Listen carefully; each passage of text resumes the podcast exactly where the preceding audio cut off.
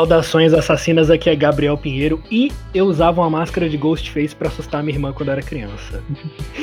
É, sejam todos muito bem-vindos ao Querido Cinéfilo, seu podcast semanal favorito de cinema. E quem é que tá na nossa bancada hoje me acompanhando? João Cardoso e eu estou apaixonado, gente. Eu, eu estou apaixonado por três filmes. É uma coisa louca que aconteceu na minha vida essa semana. Descobertas. Descobertas. Oi, gente, eu sou a Marina Rezende e Pânico 3 é literalmente um dos filmes que mais me traumatizaram na vida. Mas seguimos firme. Uau.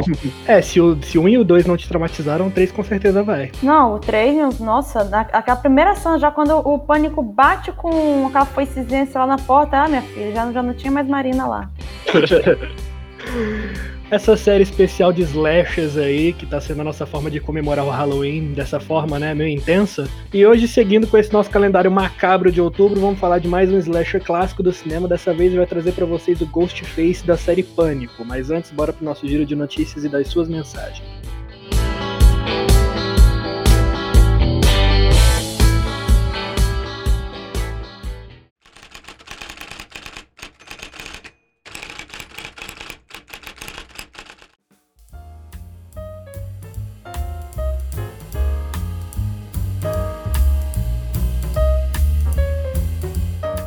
Só notícia de terror hoje. Bora lá. Uma das maiores lendas do cinema brasileiro, né, o Zé do Caixão, é reconhecido internacionalmente como um ícone do horror, ao lado de nomes como Jason Voorhees e Fred Krueger. O personagem criado por José Mojica Marins em 1983 mantém até hoje como uma figura estranha, surpreendente e assustadora. E agora a gente vai ganhar novas versões desse personagem, mas nenhuma delas vai ser brasileira. O Screen Daily acaba de confirmar que Elijah Wood Frodo, Senhor dos Anéis, vai produzir através da sua companhia Spectre Vision dois novos reboots do Zé do Caixão. Um deles será produzido nos Estados Unidos e o outro será produzido no México.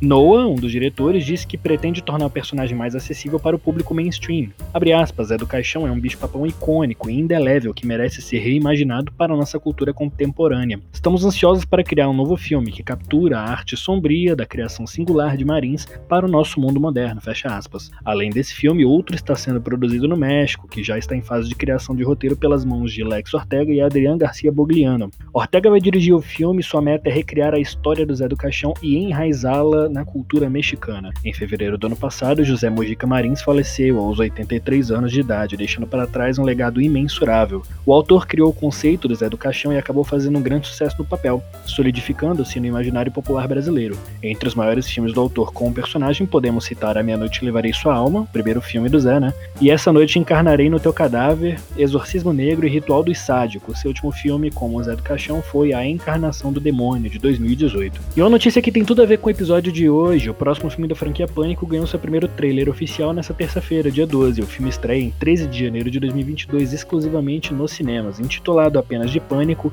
o quinto filme da série traz de volta os protagonistas Sidney, Gale e Dewey. Seguindo a premissa da franquia, o novo filme deve brincar com clichês de filmes de terror e com tendências de Hollywood dessa vez girando em torno de reboots, e por isso o filme está sendo chamado apenas de Pânico ao invés de Pânico 5. O terror Titane, vencedor da Palma de Ouro do Festival de Cannes, será o representante da França no Oscar, olha só, disputando com produções de outros países uma das cinco indicações da categoria de melhor filme internacional. Dirigido por Juliana Ducournau, o filme é continuação do terror canibal Raw, que deu muito o que falar ao ser lançado na sessão Semana da Crítica de Cannes em 2016. A trama volta a trazer Garance Merliner como Justine, mas introduz uma uma nova narrativa estrelada pelo veterano Vincent Lindon, de O Valor de um Homem. E a estreante Agatha Russell, que combina terror corporal, filme de vingança feminina e obsessão por carros. Jason Blum confirmou durante a entrevista ao Collider que existem filmes de monstros na Universal Pictures que ainda não foram anunciados na Blumhouse. O sucesso de O Homem Invisível do ano passado trouxe confiança aos estúdios, Nós temos dois ou três filmes que estamos desenvolvendo, ainda não foram anunciados oficialmente, por isso não posso dar detalhes, explicou. O status dos monstros da Universal Pictures não mudou, eles continuam no comando, mas apresentamos algumas ideias que eles gostaram e espero que se tornem filmes nos próximos anos, concluiu. Vale lembrar que Bloom confirmou na mesma entrevista que O Lobisomem continua sendo desenvolvido e ele vai trazer Ryan Gosling no, no papel principal. Esse foi o giro dessa semana, lembre-se que você pode mandar perguntas ou mensagens pra gente através do e-mail queridocinéfilo.gmail.com informando seu nome e pronomes ou nas nossas enquetes do Instagram ou do Twitter que são arroba queridocinéfilo. Eu eu sou Gabriel Pinheiro e muito bom episódio.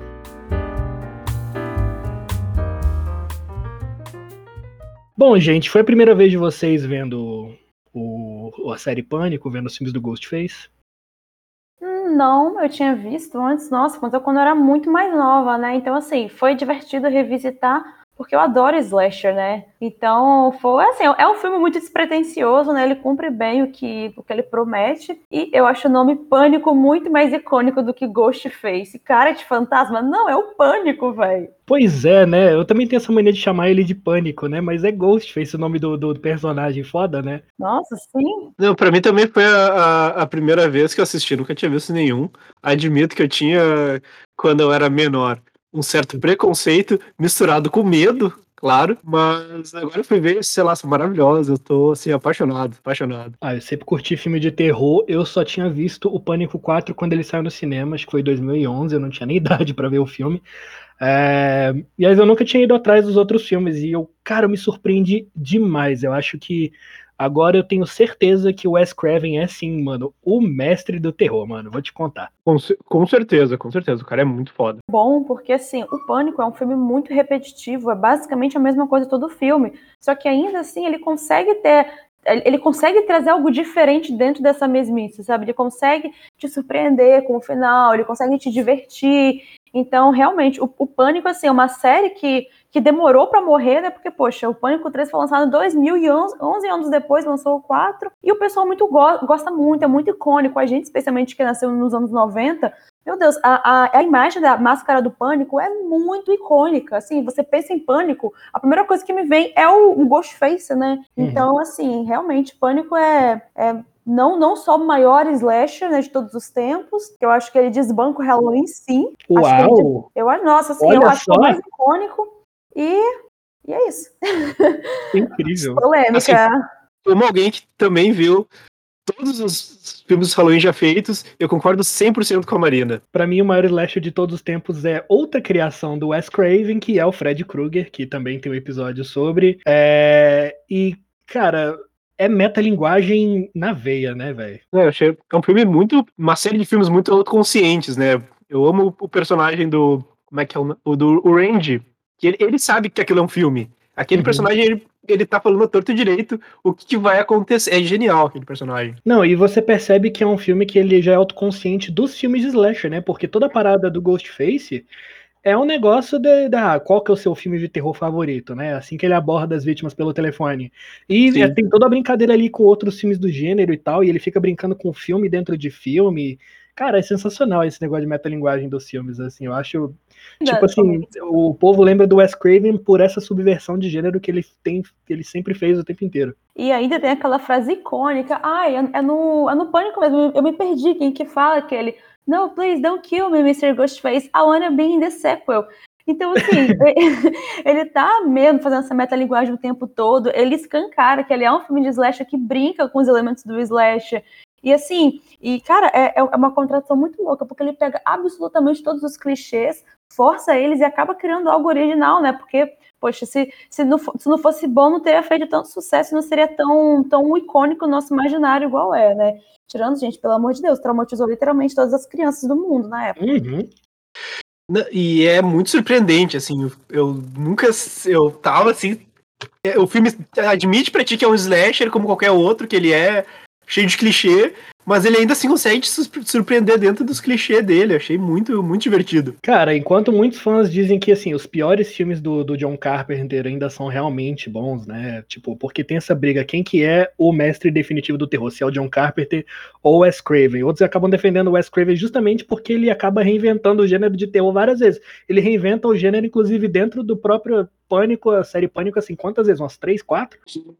É, eu acho o John Carpenter bom também, realmente. É, é, um, é uma disputa que a gente só sai ganhando, né? Porque eu, eu botaria eles no empate, igual, por exemplo, eu gosto mais, eu acho um slasher melhor do Wes Craven, mas se eu vou pegar toda a filmografia geral, eu acho que o John, a do John Carpenter é melhor. Assim, tudo questão de gosto mesmo, né? Uhum. Eu, eu vou concordar com a, com a Marina, assim, exatamente.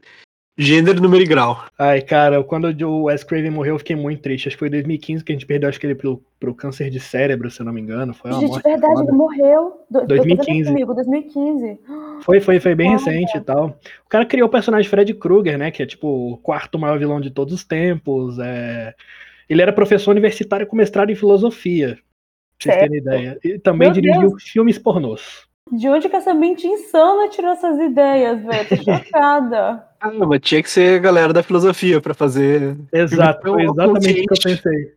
Foi exatamente o que eu pensei. É, eu lembrei que o Wes Craven, se não me engano, ele dirigiu. Eu não sei se ele dirigiu ou foi roteirista de um filme chamado Cães Assassinos, um negócio assim, né? Que foi muito engraçado, que é literalmente um monte de cachorro atrás de todo mundo. Eu lembro que eu tava vendo esse filme com, com uma caneca de café sentada no sofá. Aí tem uma hora que do nada assim os cachorros. Gente, eu joguei aquela caneca pra cima, caiu café no sofá inteiro. Foi literalmente um dos maiores traumas da minha vida, eu secando aquele negócio comendo da minha mãe. Então é isso, obrigada, Wes Craven. Dois fatos, dois fatos engraçados. Ele dirigiu um tal de Music of the Heart, de 99, com a Meryl Streep, e ela foi indicada ao Oscar pela personagem que ela fez no filme dele. Mas, inclusive, tem uma história sobre, sobre esse filme que ele foi. Ele saiu antes do, do Pânico 3, mas ele foi gravado ah, depois de Pânico 3. Hum, E tem uma, uma, uma história dentro. O Pânico 3, eu acho que é genial, porque ele. Coisas que acontecem no filme são coisas que aconteceram na produção real do, dos próprios filmes do Pânico. uhum. Tem a história que o diretor legal. lá do. O diretor do Pânico 3, ele diz que ele, que ele só aceitou fazer aquele filme, que ele tá que é o, o Stab 3. Ah, o diretor dentro do filme É. Pânico que tá dirigindo o Stab, né? É, o diretor do Stab disse que só, só aceitou fazer o Stab, porque depois o estúdio deixaria ele fazer um filme, uma comédia romântica. Que foi o que aconteceu com o Wes Craven. Ele queria fazer uma comédia romântica, mas o estúdio tava pressionando ele pra fazer outro pânico. Ele, "Ah, eu faço outro pânico, mas depois vocês me deixam fazer a minha comédia romântica, que foi o filme com a Meryl Streep. Incrível, incrível. Amei. Ai, eu não sei, mas o- tem o, o diretor do, do, do, do, do Stab, se eu não me engano, ou o produtor, tem uma cena que eles estão dentro do estúdio, né? Que, que mostra como que é Woodsboro. Que eu falei, caralho, é o Wes Craven que tá fazendo o papel dele mesmo dentro do filme, porque o cara parece muito com ele. São, não faz. É capaz. Se não me engano, tem um filme que ele faz uma participação, ou surtada, não, não, não me recordo. Ah, deve ter feito, deve ter feito. Gente, vocês não acham que, pelo menos foi a percepção que eu tive, que os filmes, o, o Pânico 1, 2, 3 e 4, eles têm uma estabilidade de qualidade entre eles que é, tipo, não é comum pra esse tipo de filme? Como assim, estabilidade de qualidade? É tipo, normalmente você tem o primeiro muito bom, o segundo é mais ou menos, o terceiro é galhofa e o quarto é uma merda. Então, tipo, os quatro Pânicos são igualmente, não igualmente, uns são melhores do que outros, mas eles não, não caem tanto de um pro outro. Realmente, o o piorzinho, o 1, 2 e o 3, eles mantêm mesmo, eles mantêm a mesma qualidade e eles cumprem muito bem as coisas que eles prometem. É, Eu acho que, que, que sim, acho que os três, principalmente os três primeiros, eles são extremamente ah, iguais de qualidade, assim, então, eu acho que tem um, eu gosto um pouco mais do primeiro do que dos outros dois, mas ah, eu acho que eles têm exatamente isso, uma qualidade muito parecida. O 4 eu já discordo, mas enfim, eu acho que é, que é impressionante, realmente é impressionante o quão, quão bom são os filmes todos em uma série que não estava planejado para ser assim, uma série. Sim. É, eu acho que, assim, às vezes o 4, ele acaba perdendo o glamour dele porque passou a era dos slashers, né? Assim, apesar da tentativa de alguns filmes igual aquele A Morte dá Parabéns, que tentam é, trazer de volta, né? Hoje, hoje em dia não faz muito sucesso, não é mais a vibe do terror usar slasher.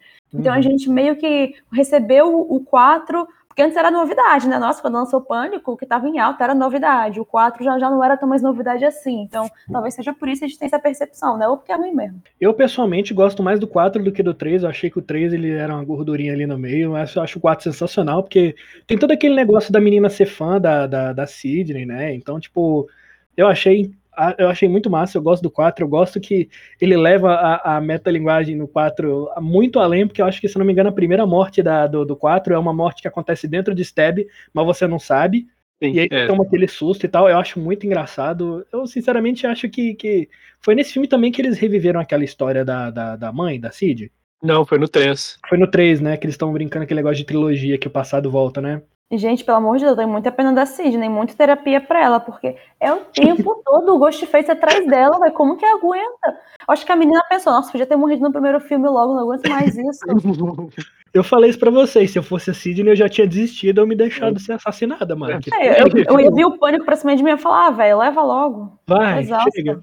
Daqui a 10 anos você volta mesmo. É, Mas agora tu falou uma coisa, Gabriel, que eu queria trazer aqui pra discussão, muito importante. As cenas de abertura de Pânico, que são as melhores cenas de cada filme. Menos É o uma melhor 3. que a outra. Eu gosto, a minha não tem como, pra mim é mais icônica que a primeira, velho. É Sim, muito, sem tipo, dúvida. é muito, tipo, gente, literalmente isso é tudo que acontece no filme de terror. Boa sorte. As cenas de É. abertura são sempre muito boas, né? E tipo, é sempre uma coisa que te surpreende, o- diferente da outra. Um, o- é, tipo, nunca é a Uhum. mesma coisa. É sempre um bagulho completamente diferente um no outro. E eu acho que é isso que deixou a série tão legal, porque você nunca tá sabendo exatamente o que você vai esperar. Era, eu acho que era justamente isso que o Craven tava buscando. Uma série de terror que você não faz a menor ideia do que vai acontecer depois. qual, qual das cenas de abertura vocês mais gostam? A Com primeira. Eu tenho meu coração dividido entre a do, do 1 e a do 2, porque eu gosto muito da do 2, é muito divertido. A do 2 é muito incrível, cara. A gente vai entrar depois no final em mortes memoráveis e eu acho que quase todas elas são de cenas de abertura, mano. Sim. Nossa, não. É, eu acho que, cara, as- todas as cenas de abertura são de fato muito memoráveis e é. ah, talvez seja por isso que a gente se. Assim, dê essa chance pro filme, né? Porque você pensa, não, velho, essa abertura é muito boa, eu, te- eu preciso ver o resto pra ver o que, que vai acontecer, porque realmente. É aquele tipo de filme, ah, vou levar o crush pra ver filme de terror, né? E aí você fala, ah, não vou ver o filme, obviamente. Mas aí você é pego pela porra da cena de abertura e você quer ver todo o resto. Bem A isso. única, coisa, a única coisa que eu não gosto foi, eles é co- foi quando eles matam os personagens divertidos, tipo Pânico 2 e matam o Randy, pô, fiquei mó triste, o cara era mó legal. De- de- pô, de- deixa esse cara legal ficar vivo. Sabe uma coisa que eu percebi que foi a, a tônica de toda essa minha saga assistindo? Eu vi todos os quatro no mesmo dia, né? Meu Deus do céu. Uma coisa que eu acabei percebendo, que eu comecei a me tocar que eu tava fazendo é. Dá pra. Dá para não, mas é muito legal brincar de detetive assistindo Pânico. Porque eu não fazia ideia de quem era o assassino em cada filme. Eu sempre ficava tendo- me brincando comigo pra ver se eu conseguia adivinhar antes da, do final do filme. E eu nunca adivinhei. Eu só acertei uma vez, só no primeiro. Gente, o, o bom de você ser meio, de meio, ser meio sonsa, meio sonsa, é que você nunca pega os foreshadowings que vão deixando no decorrer do filme, sabe? Toda vez que o assassino aparecia no final, eu ficava. "Ah". Eu nunca descobri. É sempre aquela cena meio Scooby-Doo, tá ligado? Quem é o assassino? Aí tira a, a máscara e você descobre quem é, tá ligado? Eu só, eu só descobri, no, achei, eu fiquei crente no namorado dela no, no primeiro filme. Sei. E no segundo eu tava. Eu tinha certeza, assim, até, até a última, até a cena que apareceu os assassinos de verdade, eu tinha certeza que era o cameraman. Sei. Eu tava Eu assim, também, cameraman, eu cameraman, também. o cameraman. eu tava- Eu sou muito inteligente porque eu descobri, daí não. Sim, eu também pensei que era o cameraman. Eu tinha certeza também. Gente, inclusive, essa coisa, a gente saber que vai ter um plot twist desse, dá mais vontade de continuar, né? Porque assim, mesmo que você fique, meu Deus, tá uma merda, você pensa, poxa, eu quero muito saber o que vai acontecer no final. Que assim, quem que é o assassino? Porque você não espera mesmo. Não, e assim, coitada da Sidney, né? Porque assim, todos os assassinos da série Pânico têm alguma relação com a personagem principal, né? Com ela. Acho que no primeiro o assassino é o tal do Billy Loomis e o Stu, né? Que é o namorado e amigo da, da, da Sid. No segundo é, é, é Mickey Alteri, né? E a mãe do Billy, que é tipo o amigo dela e a ex-sogra dela. No terceiro, vocês lembram quem é? O terceiro é o diretor do filme sobre a vida dela. Aham. É, né? E, e também meio irmão dela, né? Mas, né, tu, tudo, toda a série começa mais ou menos por causa do assassinato da mãe dela e, né, Uhum. a- a- com- começa tudo porque a mãe dela foi assassinada pelo namorado. É, e no- só pra completar, no quarto filme é a prima e o, e o amigo de uma, de uma fã da Sidney, né? Acho que podemos agora falar um pouco do Ghostface. O que, que vocês acham? Pode ser. Vocês sabem qual foi a inspiração pra criação da máscara do, do, do Ghostface? Não. Foi aquele quadro do Edvard Munch, o Grito. Hum, faz sentido, faz sentido. Faz sentido, né? Eu não sei se vocês sabem, né? Mas quem faz a voz pelo telefone do, do Ghostface é um tal de Roger L. Jackson. E ele é a voz do macaco louco nas Meninas Superpoderosas. Foda, brabo, brabo demais. O cara é muito bom de voz, mano. sim, sim, não, a, vo- a voz do Pânico é... Do Pânico, já tô falando do Pânico. A voz do Ghostface é incrível. É, acho que é uma das melhores coisas do filme, é a voz do Ghostface, que é muito icônica. Uhum. Ghostface é pânico, aceita. É a máscara do pânico, vamos chamar de então pânico. Não, é, é o pânico. Não, real- é, realmente a voz dele é muito icônica. é, as, as cenas do, de telefone são muito gostosas de ouvir, justamente por conta dessa, dessa coisa que faz com a voz. E eu sempre lembro, acho que é Todo Mundo em Pânico primeiro, que tem isso também. Meu Deus, gente, é muito engraçado. Ai, Deus, é incrível. Cara, é muito idiota. É tão, é, sei lá, mas é tão engraçado ao mesmo tempo. Ou a gente é boomer e só, vê, e só nós vemos graça nisso, né? Não, e agora pra mim faz todo sentido porque o Todo Mundo em Pânico pegou o Pânico pra ser o grande filme que eles estão fazendo paródia, porque Aham. é uma paródia que não é uma paródia, é maravilhoso. E você só entende se você assiste Pânico, né? Porque, porra, Sim, você- sim. Eu vi toda a série Todo Mundo em Pânico e não entendi o negócio do telefone, entendeu? Mas, Eu nossa, também. não, essa- já estou já no telefone é o melhor que tem. Sim, você só- assim, você, igual você falou, você consegue ver normal, mas quando você vê o, o pânico, você fica, meu Deus, isso aqui é, é literalmente uma obra-prima da cinematografia. Então, o Pânico é esse personagem que, que ele é vivido por várias pessoas debaixo da- do, do pano ali. É, não sei se vocês sabem, mas nas cenas em que o, o, o Ghostface tá tentando assassinar alguém, é o mesmo cara. Então, assim, os movimentos é tudo o mesmo cara. É, ele é mudo, né? Porque eu acho muito interessante que, que ele tá. Ele toma porrada, toma chute no saco, toma soco, ele não grita, ele não dá. "Ah", ele não faz nada, ele é mudo. Não, às vezes sai um. Ah, mas muito baixinho e pouco. Cara, acho essa sacada dele ser mudo muito legal, porque realmente você joga atenção pra voz dele naquele momento, sabe? Do, do telefone, porque é ali que você pensa, meu Deus, é a voz dele. Aí assim, quem é ele? E você joga aquele mistério, a- aquela voz meio sussurrada, murmurada, não sei, e você e o, o diretor Wes Craven realmente muito genial em ele usar esses elementos assim, aparentemente sutis pra criar esse clima de tensão no filme que é muito bom, porque todo momento você pensa, algo errado vai acontecer. E mais uma vez ele fazendo revolução no gênero de slasher, né? Porque dessa vez o assassino pode ser qualquer um. Quero um, velho. Pode ser sua melhor amiga, seu pai, sua mãe, seu irmão, não tem preconceito aqui, não. E eu gosto uma coisa que ele que, que o, o Ghostface ele apanha Aham. por todo mundo bate nele, chuta, chuta, que quer que seja.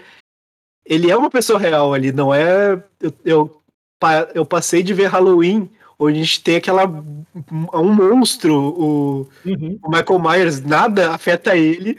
Pro Ghostface, que, que leva chute, leva soco, bate É. nele, ele reage à, à agressão física que, que fazem contra ele também. Uhum. Não, e eu amo, velho, que esse, esse filme, ele, ele trola tanto o gênero de slasher, que igual você falou, todo mundo bate nele, o cara, o cara apanha pra todo mundo. Aí no final ele só chega com a faquinha aí. Não, e a, e a música do filme também é, é sensacional, velho. Meu Deus, é, é muito boa. Ela leva muita atenção, quer ela é dizer, icônica. É, é, quer dizer, assim, eu acho que lá no Pânico 2 e 3, assim, eles começaram a botar umas músicas que deu uma datada no filme, assim, legal, assim, uns new metal, umas coisas assim, que, tipo um Creed, tá ligado? Toca um Creed, eu acho que no terceiro, que eu fico, "Ih, não sei. Ah, mas eu acho que, que ele é muito um- um- algo ali dos anos 90. Eu, eu, eu Uhum. aceito, sim, porque o filme, o filme é muito anos 90 e eu tô aceitando. Verdade, realmente muito a nos 90. bizarrice dos anos 90. E é interessante, né, que a gente vê toda essa evolução dos slashers desde o final dos anos 70 lá, Massacre da Serra Elétrica, Halloween, e você tem nos anos 80 explodindo e anos 90 começa a subverter a parada. Aí o Ghostface, ele sempre tem, né, essa máscara, essa roupa toda preta, mas ele também tem sempre uma faca. Eu fiz uma pesquisa aqui, só por curiosidade meio meu, eu dei uma de geekzão, geekzão aqui. A faca que ele usa é sempre do mesmo modelo, é uma tal de faca Bowie. Vocês sabem pra que que ela serve normalmente? Não. Cara, ela é faca de sobrevivência, quando você tá acampando ou caçando. E ela é projetada, olha que engraçado, para autodefesa. Ah, E ela é muito boa pra poder se fazer, tipo, abater animal na- no mato, tipo, esfolar animal, sacou? Tirar a pele. Percebe-se. E essa é uma faca que é proibida nos Estados Unidos. Você não pode ter uma faca dessa nos Estados Unidos, sabia? Como é que eles conseguem tanta faca? Porque cada, cada assassino tem uma faca Exatamente. dessa. Não, é porque lá nos Estados Unidos tem essa tal de lei de propriedade, elas, tipo, proíbem os indivíduos de ter certo tipo de faca, de tamanho de faca e tal. E eles consideram essa arma, tipo, uma arma mortal perigosa. E, tipo, na maioria das vezes, velho, essas facas que são proibidas, elas são, tipo, associadas a pessoas é, famosas e criminosas e tal, tipo gangues, máfia, bandido e tal. Uhum. E ela é proibida, tipo, em vários estados nos Estados Unidos. Que viagem, que viagem. E eu acho interessante que todos eles que, que vestiram a roupa do Ghostface usam sempre a mesma faca. Onde eles encontram essas facas? Essa, essa agora tira com essa dúvida, já que eles encontram a faca. Não, tem literalmente uma faca disposta em toda esquina, velho. Estados Unidos. Ah, é, não, pelo, pelo menos uma ele, R15? Pelo menos o, o, pânico é contra o armamento, sabe? Ele é assim, ele é raiz, velho. Putz, pega na faquinha. Eu acho. O que, que vocês acham da, da, arma dele ser uma faca? Assim, eu acho que é bom e ruim ao mesmo tempo. É, assim, é bom pra gente que vê muito combate, tipo, corpo a corpo nos filmes. É ruim pra ele porque ele só se fode, né? Eu acho perfeita a faca. Eu porque deixa, deixa ele fazer as coisas mais malucas aqui. Tô, tô vendo aqui agora o GIF de quando ele dá uma cabeçada no vidro pra, pra tacar Drew Barrymore. É, é lindo isso, porque se ele tivesse uma arma, pô, dá um tiro acabou. Mano, ele é. dá uma cabeçada no vidro pra chegar perto dela. Não, é. exatamente. E assim, se você desse outra arma para ele, você tiraria aquela coisa do de primeiro de o fato de qualquer um poder ser um assassino, porque realmente a faca é uma arma, é uma arma muito fácil. Eu posso pegar a faca da minha cozinha e me vestir de pânico e ir. E tem aquela coisa assim, ele fazer meio com um contraponto, igual o João falou, com o Mike Myers, né? Porque assim, ele não é invencível. Mas se ele tivesse uma arma, ele seria. Ele só vai chegar a pegar pum. Agora não, com a arma, incita que ele tem que lutar. Então, assim, é uma pessoa comum que precisa lutar. Ele pode ser qualquer um. Ele pode ser o meu vizinho pegando uma faca na cozinha e vindo me matar. Então, assim, a faca é um elemento que complementa muito bem a figura do Ghostface. Outra última coisa sobre a faca. Vocês vão adorar essa daqui. Ai, meu Deus. Sabe o David Bowie? Sim. O nome dele é por causa da faca. Faca Bowie. Nossa, que. Meu Deus, Vocês vão adorar o motivo do porquê que ele escolheu Bowie por conta da faca. Porque na, nas palavras de David Bowie, a faca Bowie corta para os dois lados. Chocada. Eu amo David Bowie um pouco mais agora, depois dessa. Todo dia a gente ama mais David Bowie. É tipo, it cut both ways, que ele falava, essa faca. E aí ele escolheu o nome dele por causa da faca, velho.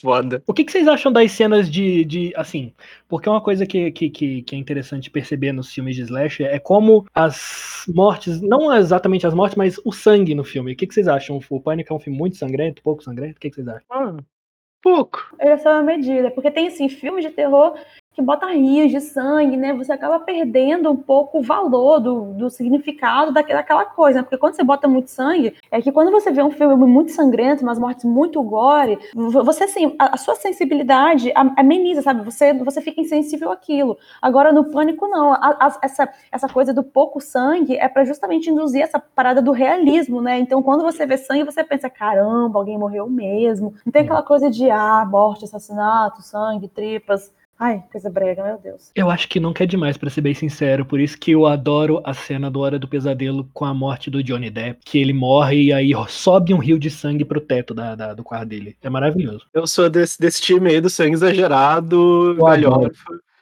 Como um bom fã de, de Suicide Club, do Seu Sono. Coragem, amigo. Tô brincando. Eu acho que é muito bem feito os efeitos, assim. Tipo, ele não é Sim. aquele gore esquisito que a gente tem, tipo, nos filmes, sei lá, dos do Jogos Mortais, tá ligado? Uhum. Ele, ele, existe, mas existe na medida, você não vê muita mutilação e nem muita. Você vê muita tripa, isso você realmente vê bastante. Mas você não vê membros. É, até porque a, pela, pela arma que ele usa, você também não ia ter, né, mutilações muito profundas de osso e desmembramento, esse tipo de coisa, né? Sim. Você tem muita facada na barriga e aí você vê muita tripa. Isso é legal. Eu adoro, inclusive.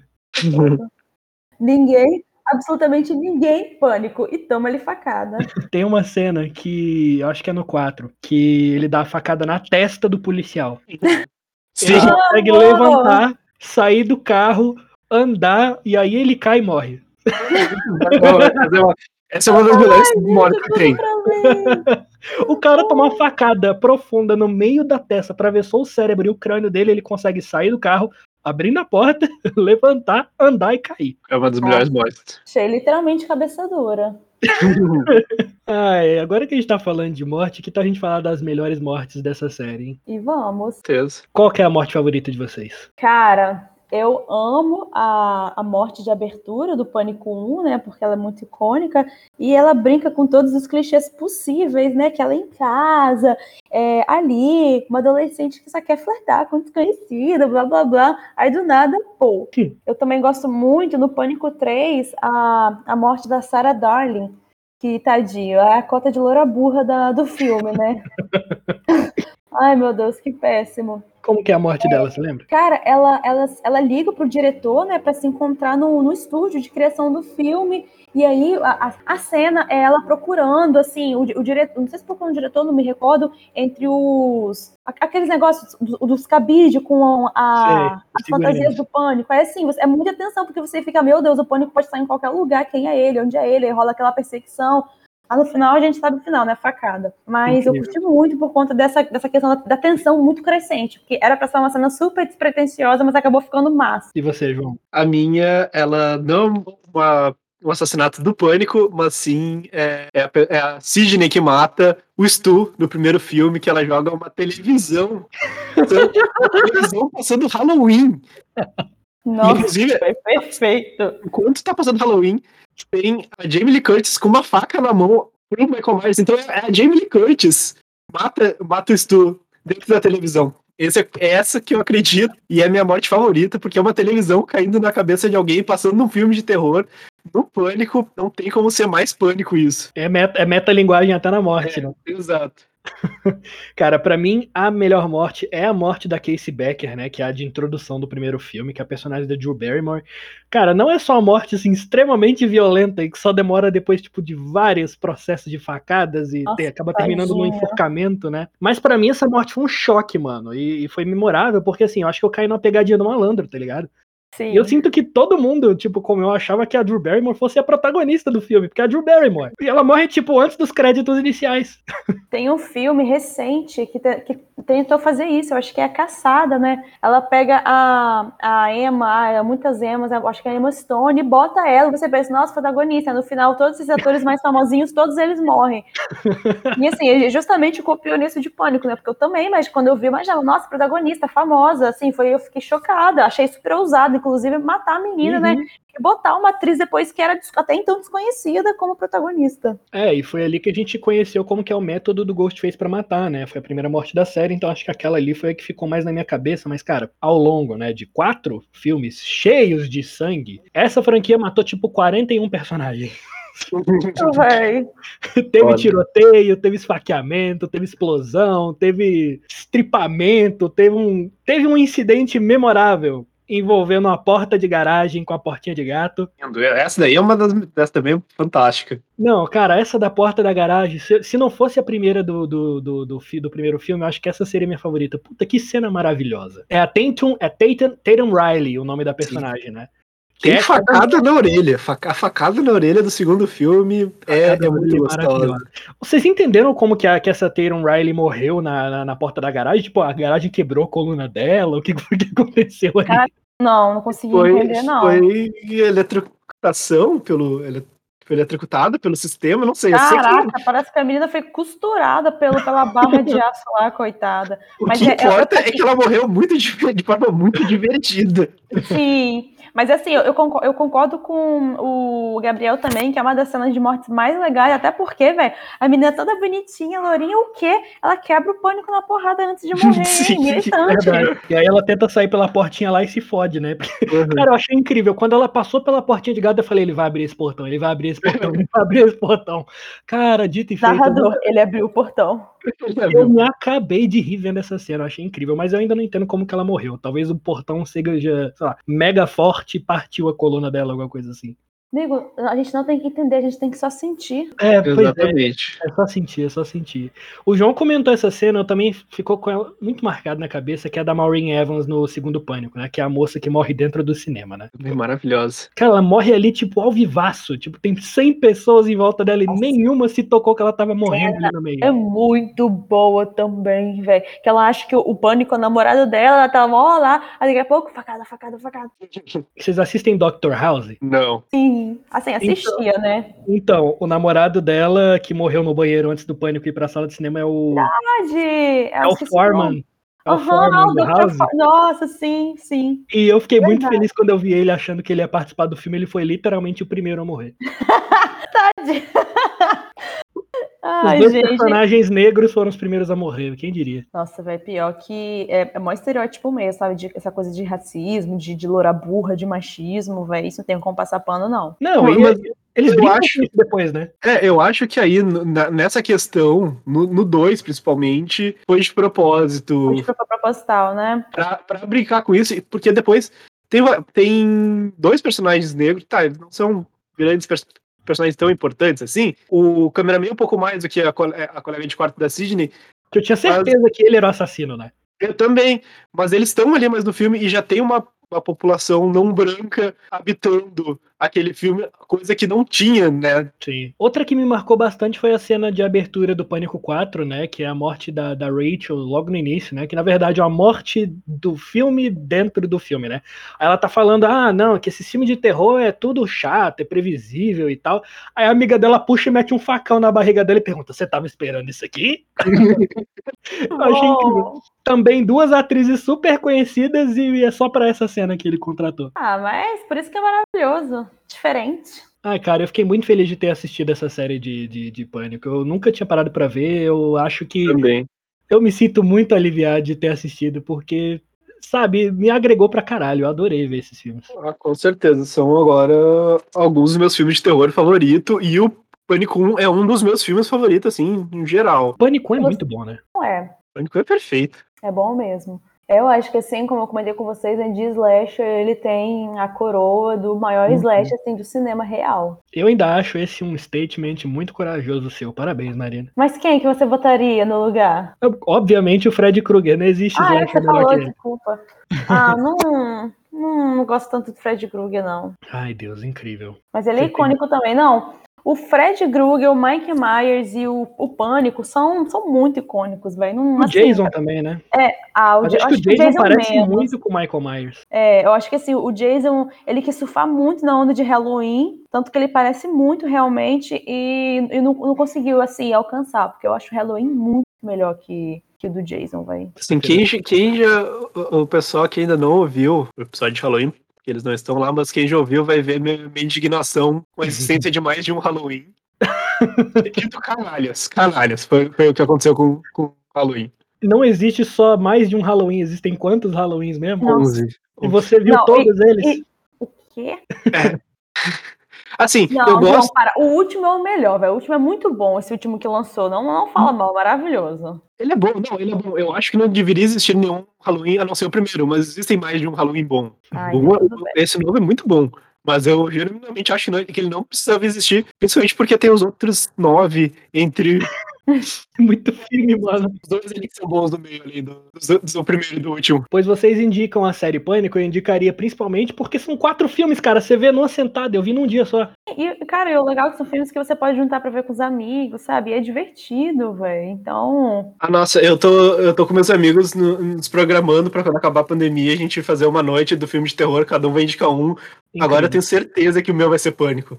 Mas ai, amei. Muito legal, amiga, a ideia. Ah, legal. Eu tô falando desse filme, essa série agregou pra todo mundo aqui, porque Pânico é realmente muito Isso. bom. O Wes É Craven é, legal muito foda. mesmo. Com certeza. Eu acho que a gente não poderia terminar esse episódio sem eu fazer uma pergunta pra vocês. Qual é o filme de terror favorito de vocês? Essa é difícil. Ah, eu posso escolher dois? Pode. Depende, se você escolheu errado, você morre. Ai, meu Deus, eu tô tensa agora. Eu amo a bruxa, o. o... Caraca, esqueci o nome do diretor, velho. Robert Esse é bruxa? Isso, do Robert Robert Eggers. Eu acho realmente um filme perfeito, sensacional, maravilhoso, atemporal. E o meu. Não vou falar Guilty Pleasure, porque eu defendo muito esse diretor, é o Fenômeno do Dario Argento, que é maravilhoso também. Uh, botou Dario Argento no meio. A disputa Ah. tá, tá foda agora, Ah, hein? Não, mas olha, não, na moral, falou mal de Dario Argento perto de mim é, é pedir pra eu sangrar e ter uma hemorragia, velho, porque eu não aguento. E você, João? Eu acho que eu tô entre o Perfect Blue. Uau! Eu, cara, aquele filme é perfeito. E, e o The Thing. Hum.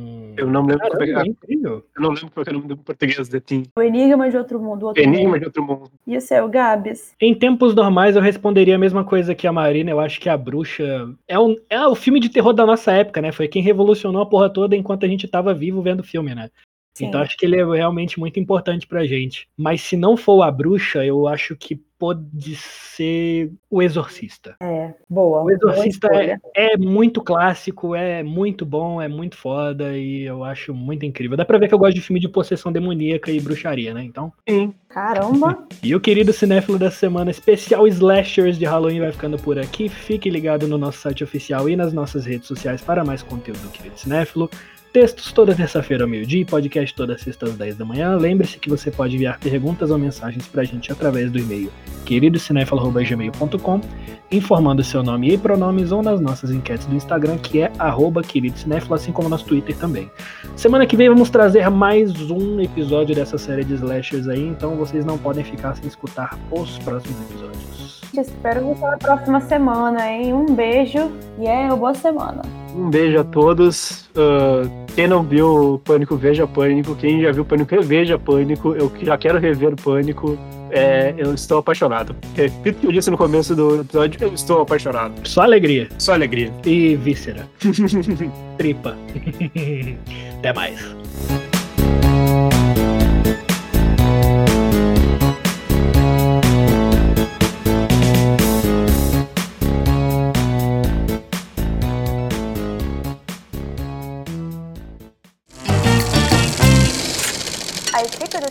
Cinéfilo é formada por André Germano, Fernando Caselli, Gabriel Pinheiro, Giovana Pedrilho, João Cardoso e Marina Rezende.